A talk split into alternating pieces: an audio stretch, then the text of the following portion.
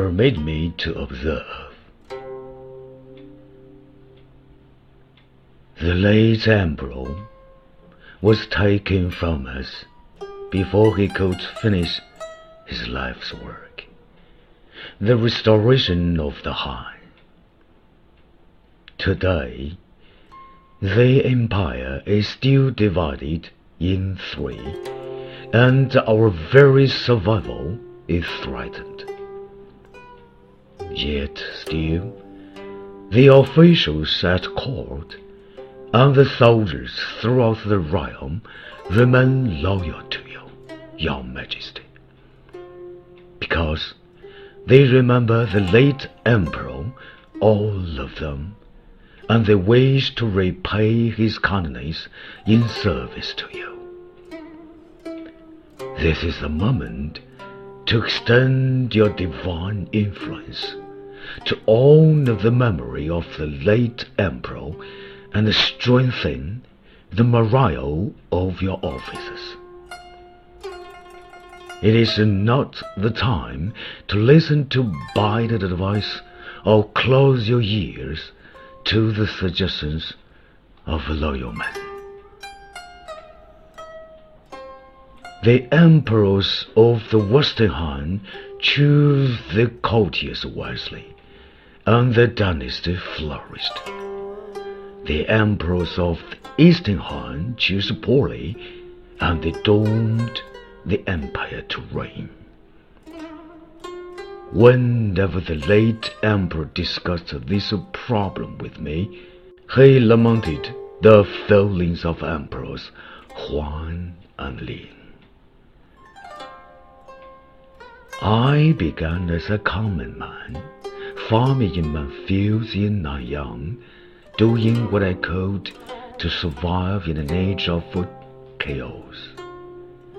I never had any interest in making a name for myself as a noble. The late emperor was not ashamed to visit my cottage and seek my advice. Grateful for his regard, I responded to his appeal and threw myself into his service. Now, twenty-one years have passed. The late emperor always appreciated my caution, and in his final days entrusted me with his cause. Since that moment, I have been tormented day and night by the fear that I might let him down. That is why I crossed the Lu River at the head of summer and entered the wastelands beyond. Now, the south has been subdued, and our forces are fully armed. I shall lead our soldiers to conquer the northern heartland and attempt to remove the hateful traitors, restore the house of Han, and return it to the former capital. This is a way I mean to honor my debt to the late emperor and fulfill my duty to you.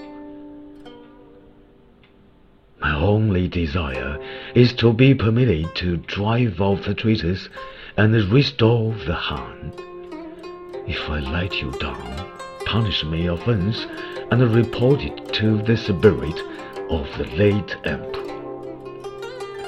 Your Majesty, consider your course of action carefully. Seeking out the good advice and never forget the last words of the last emperor. I depart now on a long expedition, and I will be forever grateful if you heed my advice. Blinded by my own tears, and on out that I ride.